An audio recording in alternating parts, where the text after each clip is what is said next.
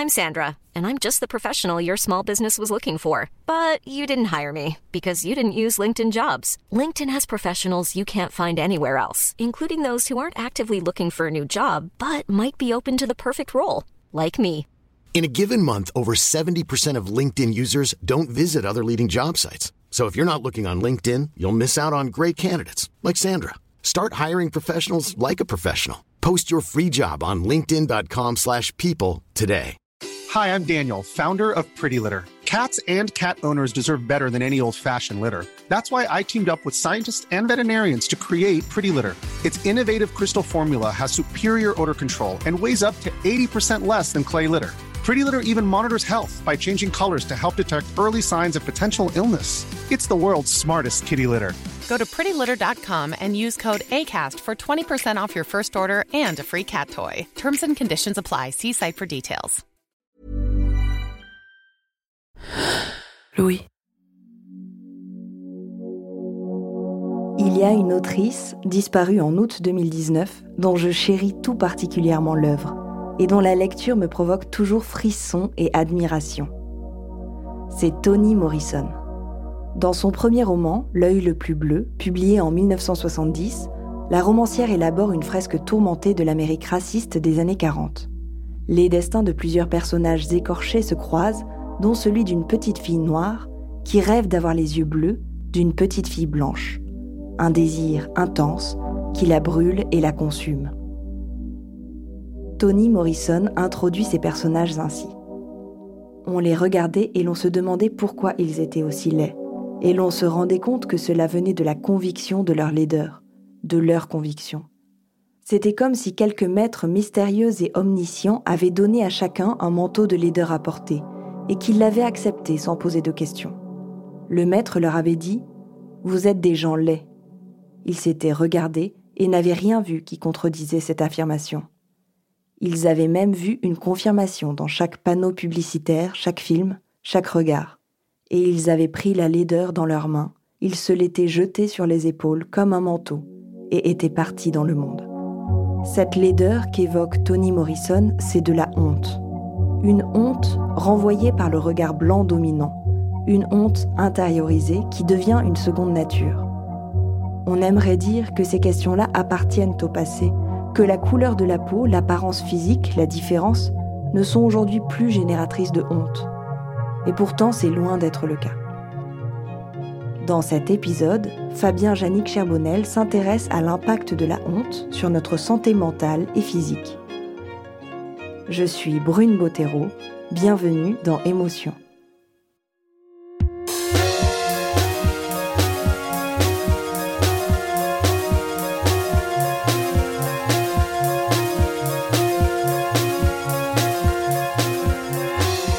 Je me souviens très bien de la honte qui m'envahissait à l'adolescence lorsque j'avais l'impression que quelqu'un allait découvrir que j'étais gay. D'un coup, mes joues devenaient rouges et j'avais envie de disparaître. J'avais peur aussi que l'on découvre mon secret. Et immédiatement après, j'étais en colère. Pas contre les autres, non, mais contre moi-même parce que je n'arrivais pas à être ce qu'on attendait de moi, quelqu'un dit de normal. Ça fait maintenant un peu plus de 15 ans que j'ai fait mon coming out.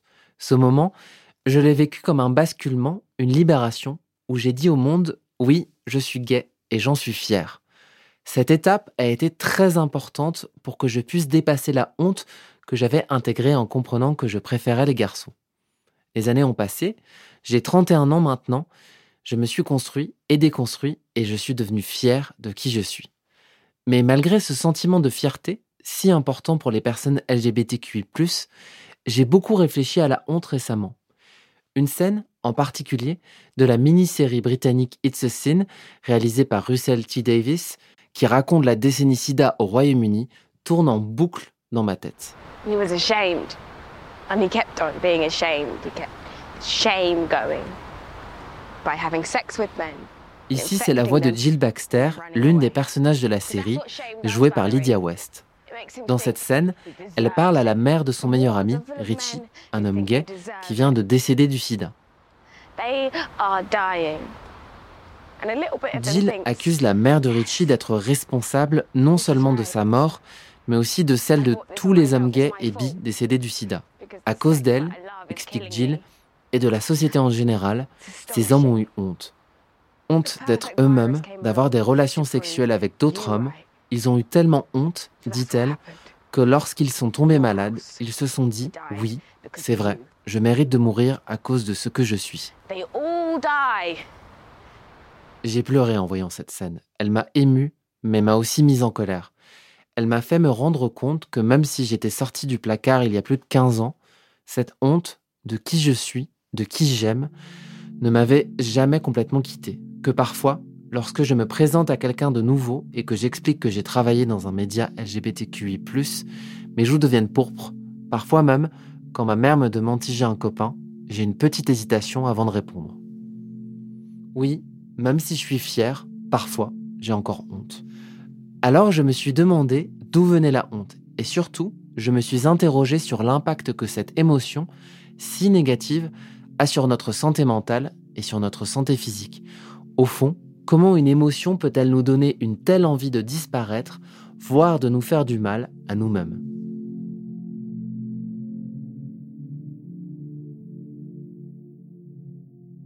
June Tiangni est chercheuse en psychologie et professeure à la George Mason University à Fairfax, en Virginie, aux États-Unis.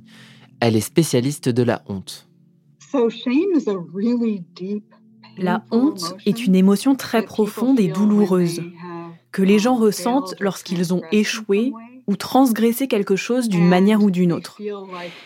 Et ils ont l'impression que ce comportement est le reflet de qui ils sont. Quand les gens ont honte, ils se sentent défectueux, fondamentalement défectueux. Il y a aussi un sentiment de rétrécissement, on se sent petit, sans valeur et impuissant. On se sent exposé, comme si les gens pouvaient nous regarder et deviner que vous êtes cette personne imparfaite. La honte, c'est nier, c'est cacher, c'est fuir et blâmer les autres.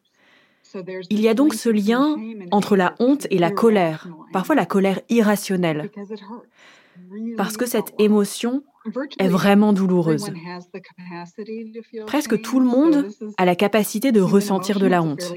C'est une émotion humaine assez courante.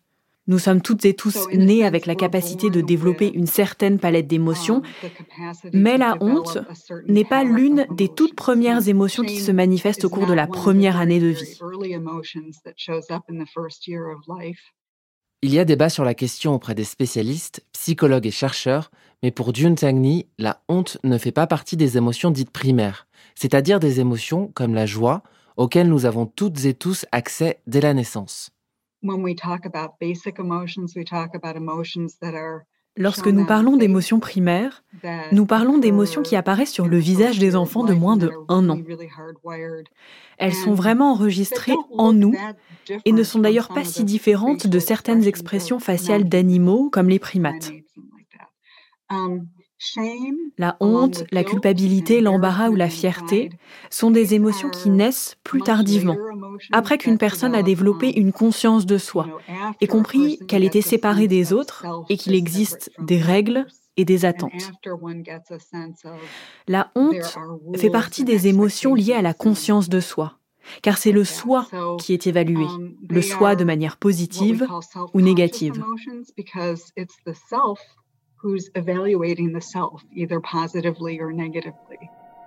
La honte serait donc une émotion secondaire construite à partir d'émotions primaires comme la peur et la rage.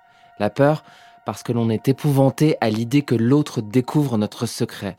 La rage parce que l'on est en colère contre nous-mêmes à cause de l'image que nous renvoyons aux autres. Brigitte Karcher est psychologue et maître de conférences à l'Université Côte d'Azur à Nice.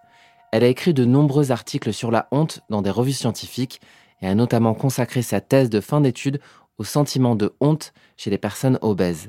Elle souligne l'importance de distinguer la honte de la culpabilité. Du côté de la culpabilité, en fait, euh, on aurait, hum, ce serait une faute, une action qui serait condamnable, alors que la honte, c'est quelque chose de bien plus profond parce qu'on touche à l'être de la personne. C'est l'être qui est mauvais, indigne. Donc euh, ça peut euh, vraiment aller très loin. voilà, en termes psychiques, c'est bien plus coûteux. aller jusqu'à une dépression, c'est un versant un peu mélancolique c'est plus difficile de supporter une honte qu'une culpabilité.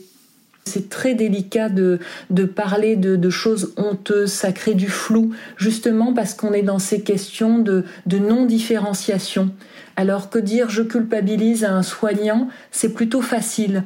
Euh, alors que parler de honte, c'est beaucoup plus complexe. Ce que je comprends en écoutant Brigitte Karcher, c'est que la différence entre la culpabilité et la honte concerne son sujet. Quand on culpabilise, c'est par rapport à une action que l'on a commise. Par exemple, on peut se sentir coupable d'avoir oublié d'appeler sa grand-mère ou d'avoir été mal poli. On se dira j'ai fait une mauvaise chose. Alors que quand on a honte, c'est par rapport à soi-même et à la façon dont on est perçu par les autres. J'avais honte d'être gay parce que je pensais que la société ne l'accepterait pas. Je me disais, je suis une mauvaise personne. La honte est donc une émotion qui se vit avant tout par rapport aux autres. Quand on a honte, on a peur d'être exclu, de se retrouver tout seul. C'est une émotion qui nous définit. Olga Wolfson a 31 ans. elle habite en région parisienne. Là, je viens d'utiliser le pronom neutre IL pour décrire Olga parce qu'IL se définit comme gender fluide, c'est-à-dire d'un genre fluide entre le masculin et le féminin. IL a souhaité que les accords soient alternés, parfois au masculin, parfois au féminin. Plus jeune, Olga, qui est grosse, avait honte de son corps. Il y a un souvenir, euh, étrangement, que ma mère m'a raconté. En fait, je ne m'en souviens pas, mais euh, une fois qu'elle me l'a raconté, bah, je... ça a pris toute sa place dans la, narration. Quoi. Je, visualise l'appartement où on est, la table où on est assise, euh, en train de manger. Et donc, je dois avoir 3-4 ans. On est en train de déjeuner. Je prends du pain dans la corbeille à pain. Je le regarde. Je repose et je pleure. Ma mère me demande bah, qu'est-ce qu'il y a? Et je lui réponds bah, si je le mange, je vais être grosse. Et du coup, je me souviens de ma mère me, raconter ça avec une espèce de détente. Et je me dis, mais. Euh, enfin, je crois que je lui, lui ai jamais mis les dedans encore. Euh, mais. Genre, elle me racontait ça avec tellement de calme. Alors que voilà, euh, devant elle, il y a un, gosse de 3-4 ans qui a déjà intégré que manger un bout de pain, ça va faire grossir, être gros, c'est mal et des gosses en fait. Bah, j'avais des restrictions alimentaires, pas reprendre de dessert, pas manger de sucré, ce qui fait que j'avais déjà un rapport compliqué à la nourriture. Je me demande si certaines personnes ou certaines catégories de la population sont plus à risque de ressentir cette émotion. Selon les recherches de June Tangney, les femmes ressentent plus la honte que les hommes. Logique, dit-elle, puisqu'elles vivent toutes les émotions plus intensément.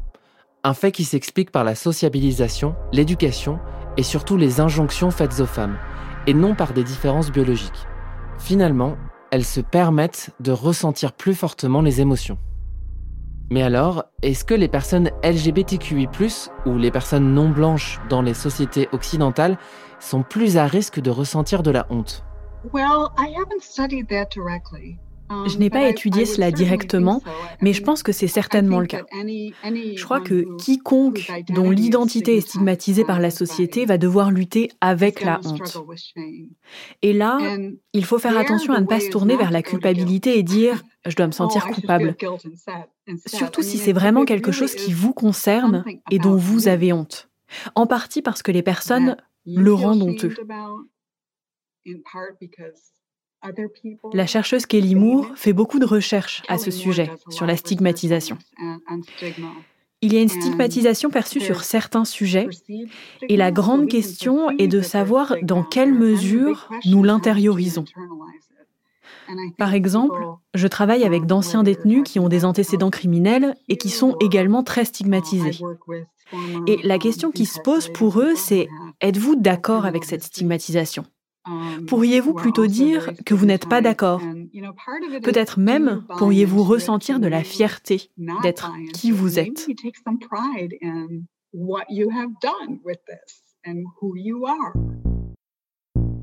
Nous ne sommes donc pas toutes et tous égaux face à la honte. Et ce qui semble important de souligner, c'est que la société joue un rôle important dans l'apparition de cette émotion. La honte peut être causée par des transgressions morales et la violation des normes sociales, explique ainsi John Anthony Terizzi de la Texas Women's University et Nathalie Shook, chercheuse à l'Université du Connecticut dans une étude publiée en 2020. ils écrivent Si d'autres sont témoins de cette violation des normes, alors il y a un plus grand risque que le transgresseur ressente de la honte. Il apparaît donc que la honte sert une fonction sociale importante comme système de régulation qui décourage les violations des normes sociales et morales. Préserver l'ordre social établi, ça serait donc ça, l'une des utilités de la honte. C'est en tout cas ce que défend Daniel Fessler, professeur d'anthropologie biologique à l'Université de Californie. En ce sens, il n'est donc pas surprenant que j'ai ressenti de la honte par rapport au fait que j'étais gay, et donc perçu par certains et certaines comme pas dans la norme. Pour Olga, c'est justement les injonctions transmises par sa mère et par la société sur son corps et les incitations à moins manger qui lui ont fait comprendre qui elle devait avoir honte. Ça, c'était euh, pendant la primaire, en fait, euh, toutes ces, restrictions-là. Et euh, bah, j'étais dans une sorte de décalage. Je me sentais plutôt normale, mais ce qu'on me renvoyait, c'était bah, que j'étais déjà grosse, moche, pas comme il faut. Et bah oui, il y avait de la honte avec ça, une envie de faire mieux, de corriger, de me cacher. je pense que c'est c'est plus tard en fait que j'en ai vraiment pris conscience parce que j'étais peut-être un peu plus tranquille en, primaire. Je restais un enfant qui avait envie de jouer. Euh, moi, j'étais un sacré garçon manqué à l'époque et euh, moi, je m'en foutais. Euh, j'avais mon mercurochrome sur les genoux et, et ça importait peu. C'est plus au collège en fait, vraiment au début d'adolescence que ça a commencé à vraiment poser problème. Cette honte de son corps, qui a démarré quand elle était si jeune, est venue en partie de sa famille cette honte euh, et ces complexes transmis de génération en génération, donc euh, dans mon cas venant de ma grand-mère et de ma mère successivement en cascade. Euh, le pire, c'est que ça vient d'une bonne intention. En fait, quand j'en discute avec ma mère aujourd'hui, puis même quand j'en discutais avec elle à l'époque, peut-être qu'elle l'avait moins bien formulé, mais tout ça venait d'une envie de me préserver que je sois euh, en bonne santé, parce que c'est le cliché euh, absolument faux que les personnes grosses seraient nécessairement en mauvaise santé. Euh, je vois pas pourquoi ça autoriserait qui que ce soit à les maltraiter. Et bah, dans le cas de, de ma famille, de, de, ces générations de femmes, il y avait ça en fait, à la fois à s'inquiéter pour ma santé, et l'autre de me préserver de la grossophobie que pourtant elle-même était en train d'alimenter. La grossophobie dont parle Olga, c'est l'ensemble des attitudes et des comportements hostiles qui discriminent et stigmatisent les personnes grosses. C'est justement cette pression normative de la société qui l'a poussée à démarrer son premier régime alors qu'elle avait seulement 11 ans. À 11 ans, je commence mon, premier régime euh, restrictif, euh, vraiment euh, que j'ai décidé de faire, mais clairement, ce n'était pas une décision qu'un enfant de 11 ans prend tout seul. Je perds 11 kilos en deux mois. Tout le monde trouve ça fantastique. Et ouais, je, bah, m'enfonce en fait dans ma, spirale de yo-yo que j'ai eu toute, toute ma vie à ce moment-là. Et bah, l'année qui suit, j'ai mes règles. donc prise de poids. Et bah, j'ai pris plus de poids que ce que je n'avais perdu. Et bah, à partir de là, en fait, j'ai enchaîné les régimes et les reprises de poids pendant toute, toute mon adolescence. À ce moment-là, c'est compliqué parce que d'un coup, j'ai plein de félicitations, de compliments, tout le monde est super content euh, de, me voir perdre ce poids euh, si rapidement et euh, si violemment. D'un côté, je me dis, bon, bah, j'ai enfin, enfin fait un truc bien, c'est cool, je vais persévérer là-dedans. Donc il y avait cette, énergie-là au début, puis bah, j'ai mes règles, je reprends du poids. Et bah, échec, je suis un échec, un échec sur pattes, littéralement. Un gros échec. Et euh, ouais, là, ça commence à devenir vraiment, euh, vraiment compliqué. Mon rapport à la nourriture est complètement flingué et euh, même à l'époque, je le sais. De nombreuses études pointent l'impact négatif de la honte sur la santé mentale. En 2009, Sarah Derubeis et Tom Hollenstein, deux chercheurs canadiens, ont étudié l'impact de cette émotion sur 140 adolescents de 11 à 16 ans. Résultat, ceux et celles qui ont le plus souvent honte sont aussi le plus à risque d'être dépressifs. D'autres études ont aussi montré que la honte avait un lien avec l'anxiété chronique. Selon les recherches de June Tangney, les personnes plus à risque de ressentir de la honte sont vulnérables à différents types de symptômes psychologiques. Les gens en déséquilibre émotionnel, qui ont tendance à avoir honte, sont plus vulnérables à la dépression et à l'anxiété. Les personnes souffrant de troubles du comportement alimentaire ont eux aussi tendance à être sujettes à la honte. Donnez-moi un symptôme psychologique et il aura tendance à aller de pair avec la honte. Maintenant, cela ne veut pas dire que si vous êtes une personne sujette à la honte, vous êtes condamné à une vie um, entière de misère. De nombreuses personnes qui ressentent de la honte fréquemment ont développé des façons de la um, dépasser pour qu'elle ait moins d'impact. Mais d'autres um, personnes peuvent s'embourber dans la honte. Et je crois que la honte est un facteur explicatif dans de nombreux cas d'idées et de comportements suicidaires. Whereas other people really can get mired in shame and just yeah i think shame is a big part of um, many instances of suicidal ideation and suicidal spectrum behavior. Sans aller jusqu'à des comportements suicidaires, Olga retourne la violence de la société contre elle-même. Chez elle, cela passe par des TCA, troubles du comportement alimentaire. J'ai coché quelques cases en ce qui me concerne dans tout mon parcours. Mais je pense que voilà, j'ai plutôt commencé par des petites phases euh, boulimiques euh, entre des, moments de, restriction, mais ça s'accélère quand je suis euh, ado, entre 15 et 16 ans, après une rupture un peu dramatique, j'ai pas mangé pendant une semaine, et d'un coup, ah mais c'est vachement facile de perdre du poids quand on ne mange absolument rien. Donc j'ai persévéré là-dedans. Encore une fois, tout le monde m'encourage parce que c'est bien, euh, l'important euh, c'est d'être mince. Hiring for your small business? If you're not looking for professionals on LinkedIn, you're looking in the wrong place. That's like looking for your car keys in a fish tank. LinkedIn helps you hire professionals you can't find anywhere else, even those who aren't actively searching for a new job but might be open to the perfect role. In a given month, over 70% of LinkedIn users don't even visit other leading job sites. So start looking in the right place. With LinkedIn, you can hire professionals like a professional. Post your free job on linkedin.com slash people today. Et euh, pendant deux ans, je me suis fait vomir après euh, tous les repas. Je me souviens aussi d'un repas de Nouvel An où euh, en dessert il y avait mes, mes chocolats préférés, les petits escargots en chocolat praliné là dans un, joli petit papier doré. Et là, les gens commençaient manifestement à s'inquiéter un peu. C'est un repas de fête, elle mange pas trop. Bon, tiens, tiens, c'est tes chocolats que t'aimes bien. Et bah, je l'ai pris. Et puis pendant qu'on regardait pas, euh, je l'ai mis, euh, j'ai été le mettre dans ma poche ou mon sac, je sais plus. Et euh, ce, chocolat, je l'ai gardé pendant un ou deux ans. je l'ai mis dans une boîte à chaussures qui était sous mon lit. Et de temps en temps, j'ouvrais la boîte. Je le regardais. Et genre, ah ah, je te mange pas. Donc voilà, pour dire à quel point ça peut être destructeur, en fait, que toutes ces questions de, de, culte de la minceur, il faut être mince à tout prix, euh, le sucre c'est mal, le gras c'est mal, d'avoir tout ce rapport de moralité euh, à la nourriture et euh, à avoir une silhouette parfaite. Et ouais, juste ne pas manger un petit chocolat qui fait quoi 2 grammes, 3 grammes, j'en sais rien, enfin bref, c'était une de ces, de ces images. Et à cette époque-là, je fais aussi beaucoup de sport. Euh, parce que j'essayais vraiment d'avoir un, rendement euh, très productif de, ma perte de poids. Et euh, j'avais un vélo elliptique dans le garage et je mettais une combi de sudation sur laquelle je mettais plusieurs couches de jogging histoire de transpirer encore plus et de perdre encore plus d'eau. Le matin, je me levais deux heures en avance pour faire ma gym aussi, etc. Enfin, je n'arrêtais pas et ça n'alertait personne en fait que je sois obsédée par ça. Mon rapport à la honte à cette époque-là est différent de celui que je peux avoir maintenant, je pense. À cette époque, Olga perd beaucoup de poids et entre dans l'anorexie. Et elle m'explique qu'elle a même fini par ressentir une forme de fierté à se voir aussi maigre.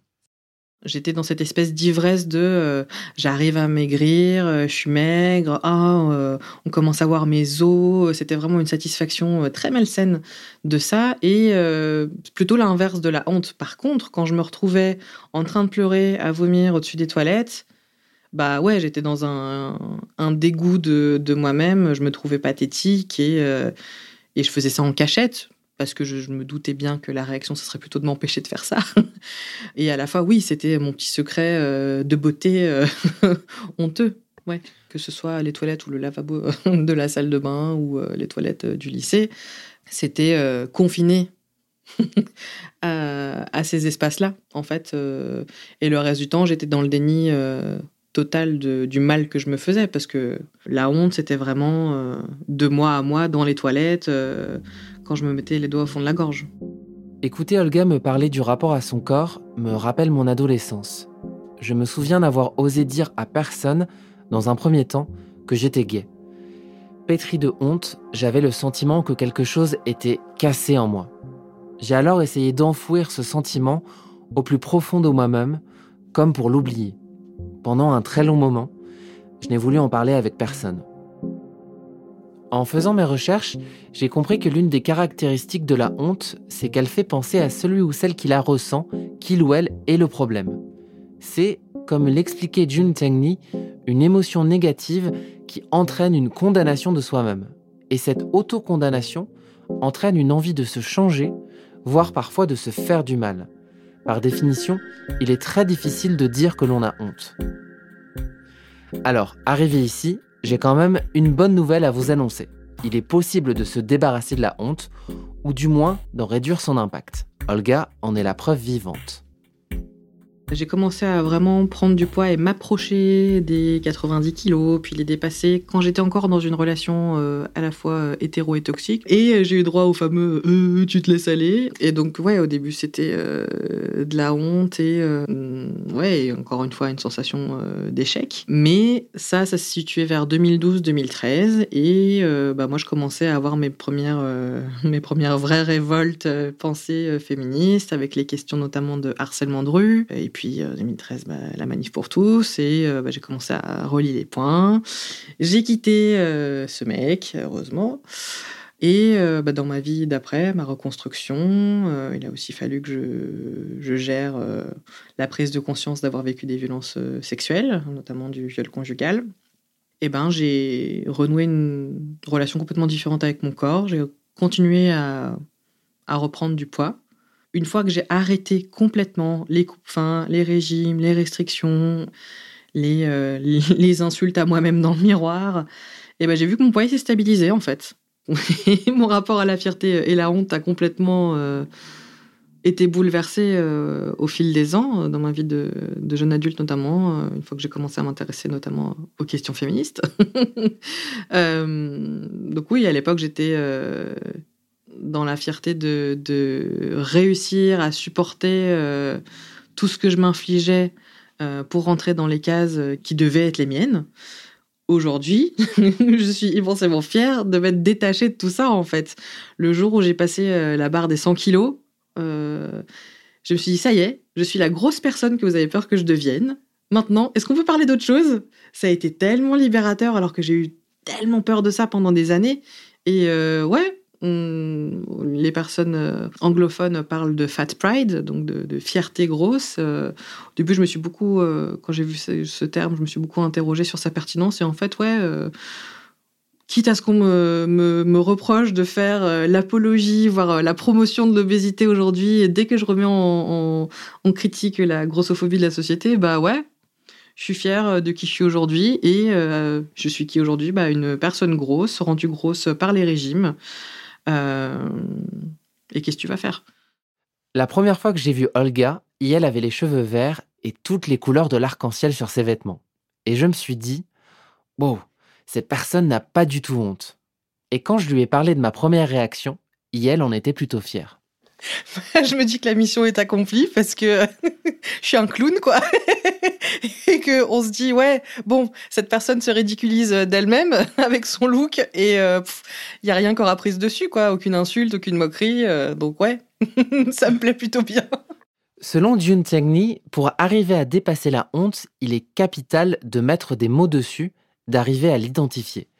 Et surtout, ces mots, si on y arrive, il faut les dire à quelqu'un d'autre quelqu'un qui nous comprend et qui pourra les accueillir sans jugement. En faisant cela, on évite que la honte ne devienne traumatique et nous inflige des dégâts sur le long terme. Au lycée, j'ai pu m'ouvrir à une amie qui a pris le temps de m'écouter et avec qui je me sentais à l'aise. C'était vraiment une chance. Pour Olga, c'est le militantisme, d'abord féministe, puis contre la grossophobie, qui l'a aidé à dépasser la honte parce qu'elle s'est retrouvée dans un espace bienveillant avec des personnes qui partageaient des vécus similaires. Bah, clairement, le militantisme, c'est un truc qui m'a énormément aidé et qui m'aide encore énormément à dépasser euh, tout ce mal-être, toute cette honte, ces complexes, ces, ces difficultés à vivre au quotidien. Euh, bah, il y a eu, je dirais d'abord, le militantisme féministe et me rendre compte que bah, j'étais pas la seule personne au monde à sentir une injustice et une dégueulasserie profonde aux injonctions qui, euh, qui m'étaient faites, notamment en rapport à mon poids. Ensuite, euh, il y a eu euh, le militantisme LGBTQI, où la notion de fierté est quelque chose de... bah, je ne sais pas si on peut dire central, est un élément important en tout cas. Enfin, la marche des fiertés c'est quelque chose, c'est revendiquer nos identités. Et vous allez faire quoi les hétéros On est là. Donc ça m'a énormément aidé aussi, n'étant pas une personne cis hétéro non plus. Il y a aussi cet aspect-là dans le militantisme, c'est de, se rapprocher de personnes qui ont des, vécus proches des nôtres et me mettre en relation avec d'autres personnes grosses qui militent aussi contre la grossophobie. Euh, à différents niveaux euh, de leur relation à elles-mêmes et de leur implication euh, politique, c'est hyper soulageant. Et donc déjà, sans parler sur les réseaux sociaux ou en soirée ou en manif, c'est déjà super. Mais il y a trois ans, j'ai découvert la non-mixité grosse qui n'était pas forcément prévue à la base, mais après un événement euh, contre la grossophobie organisée par la mairie de Paris, euh, on s'est retrouvé entre personnes grosses. On était un groupe de 6 ou 8 personnes. Et euh, donc que des personnes grosses. On va se poser à un resto et manger. Et du coup, très naturellement, on se met à gérer l'espace comme des personnes grosses personne ne nous regarde chelou parce qu'on galère à passer entre deux tables. On se répartit les chaises en fonction de qui est plus grosse parce qu'on connaît bien la galère que c'est d'avoir des chaises avec des accoudoirs dans lesquelles on peut pas s'asseoir, etc. Et tout ça, checker tout ça, cette accessibilité de, l'espace, bah, c'était hyper libérateur en fait de le, faire euh, ensemble, collectivement, dans cette espèce de, bienveillance et de joie d'être ensemble, plus comme presque une private joke en fait, genre hey, nous on sait tout ça, vous faites pas gaffe, les mains, l'espace il est fait pour vous, mais euh, et euh, voilà, on est en train de de manger tout ensemble, de parler fort, de rire, et c'était tellement puissant.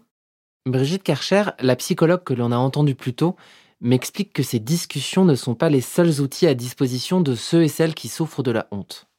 Parler, ça peut passer aussi par euh, des ateliers à médiation, parce que justement, parler dans la honte, c'est compliqué.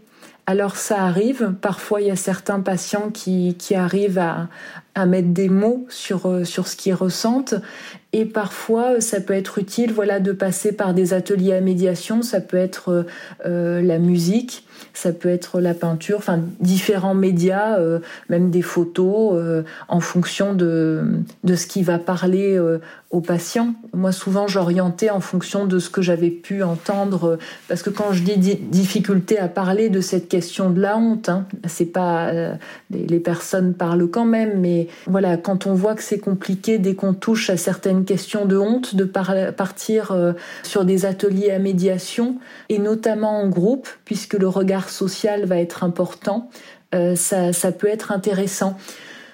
Après, euh, en dehors de toute euh, prise en charge suivie avec un, psychologue, ou ça peut aussi être l'histoire de vie de la personne. Hein. ça dépend les rencontres qu'elle fait.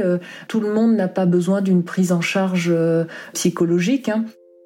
Dans mon cas, avoir l'oreille attentive et ouverte de mon ami du lycée m'a permis de digérer en partie cette honte je n'étais plus seul.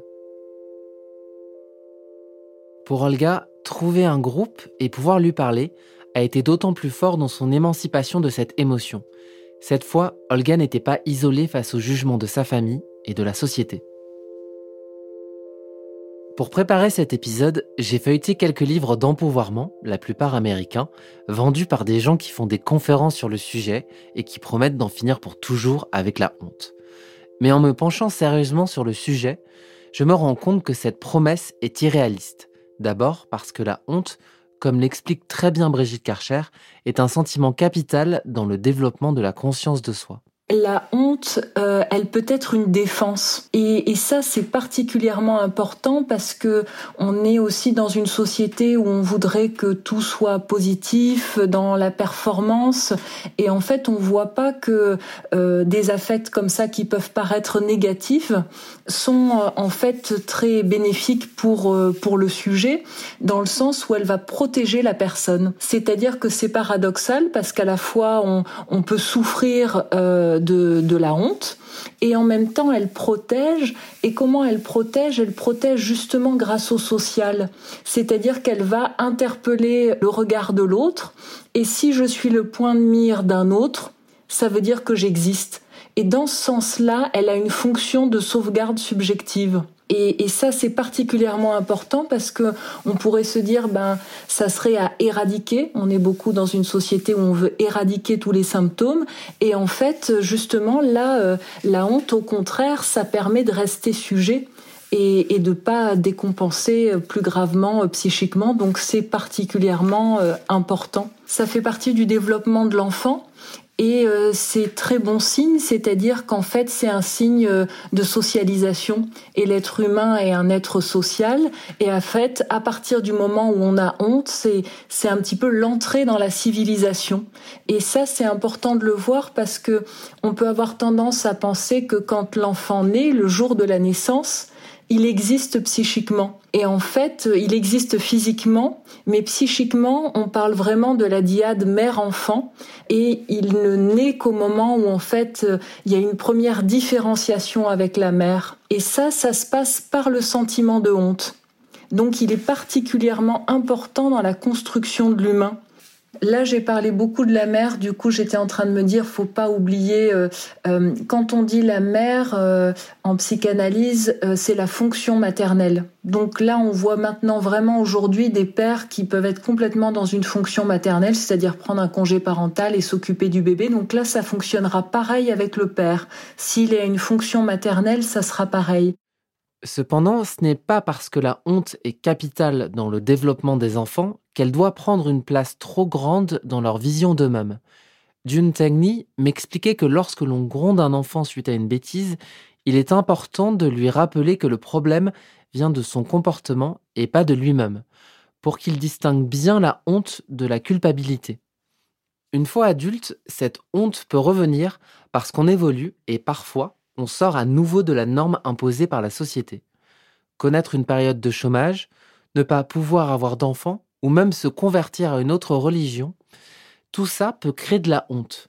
Dans le cas d'Olga, aujourd'hui, Yael accepte son poids. En revanche, Yael a récemment ressenti de la honte sur un autre sujet parce qu'elle a entamé une transition de genre.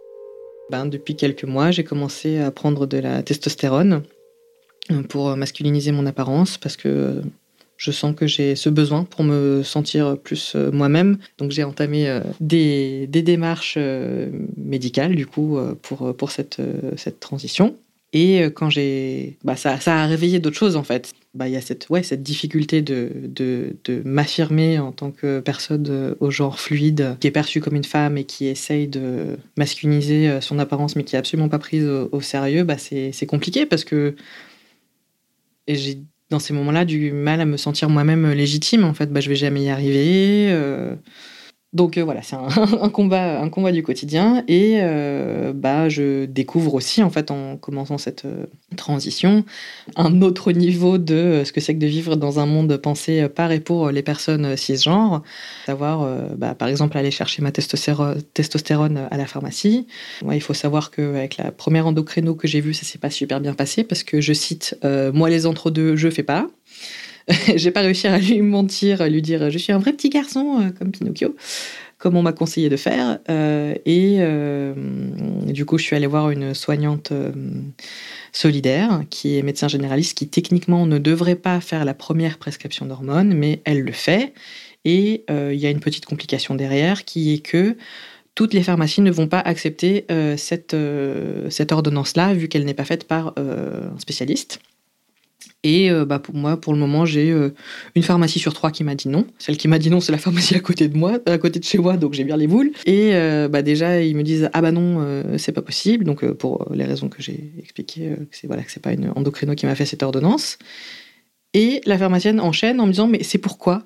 Mais vous venez de me dire non. Genre, si je vous dis c'est pour ma transition, déjà je suis pas sûre que vous compreniez. Et ensuite, ça va vraiment changer votre réponse. Enfin, je me suis sentie tellement choquée et ouais, bah manifestement un instant euh, dans la honte parce que euh, je dis ah non, mais ça vous concerne pas, je veux pas vous en parler. Euh, alors que mon moi idéal aurait été bah ouais, c'est pour ma transition, qu'est-ce que tu vas faire Enfin, le terrain qu'on a réussi à gagner sur la honte dans notre intimité, dans notre rapport à nous-mêmes, c'est une chose, mais dans notre rapport au monde, c'est c'est encore bien différent. Je ne sais pas si un jour je n'aurai plus du tout honte. Mais finalement, je ne suis pas certain que ça soit très grave.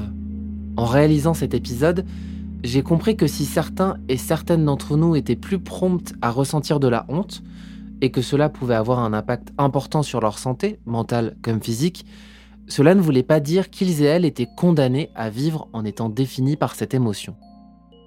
Grâce à Olga, j'ai compris qu'arriver à nommer les choses, au moins pour soi-même, est capital. Pour reprendre les mots de Jun Tengni, Interrogeons-nous. Saurez-vous retrouver la dernière fois que vous vous êtes dit j'ai honte et que vous en avez parlé à quelqu'un? En revanche, je me rends compte qu'il serait faux de faire reposer tout le poids du dépassement de la honte sur nous-mêmes, parce que la société doit absolument évoluer. Ce sont bel et bien des normes sociales qui ont fait penser à Olga qu'elle ne valait rien parce qu'elle n'était pas mince. Ces règles non dites qui m'ont fait me dire que j'étais anormal parce que j'étais gay. Et quand je vois le chemin parcouru pour les droits LGBTQI en France, je me dis que c'est possible de changer les choses, que c'est même capital. Sans ça, nous continuerons à nourrir des enfants de cette honte, comme moi et comme Olga l'avons été.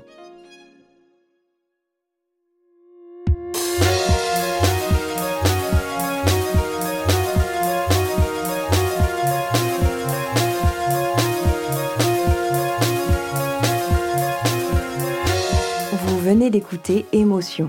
Cet épisode a été tourné et monté par Fabien Janik Charbonnel.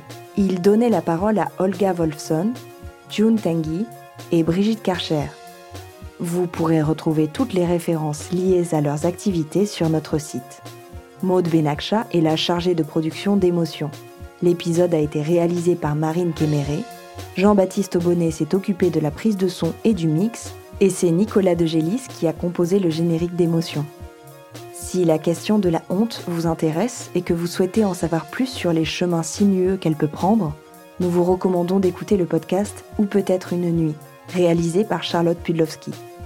Elle y parle d'un sujet complexe et douloureux, l'inceste, et des sentiments de honte qui peuvent en découler. Émotion est un podcast de Louis Média, également rendu possible grâce à Maureen Wilson, responsable éditoriale, Marion Girard, responsable de production, Mélissa Bounois, directrice des productions, et Charlotte Pudlowski, directrice éditoriale. Émotion, c'est un lundi sur deux, là où vous aimez écouter vos podcasts. Apple Podcast, Google Podcast, SoundCloud ou Spotify. Vous pouvez nous laisser des étoiles, des commentaires et surtout en parler autour de vous. Et si vous voulez partager vos histoires, n'hésitez pas à nous écrire à hello at louismedia.com. Nous vous lirons et nous vous répondrons. Et puis il y a aussi tous nos autres podcasts, Travail en cours, Passage, Injustice, Fracas, Une autre histoire, Entre ou le Book Club. Bonne écoute et à bientôt.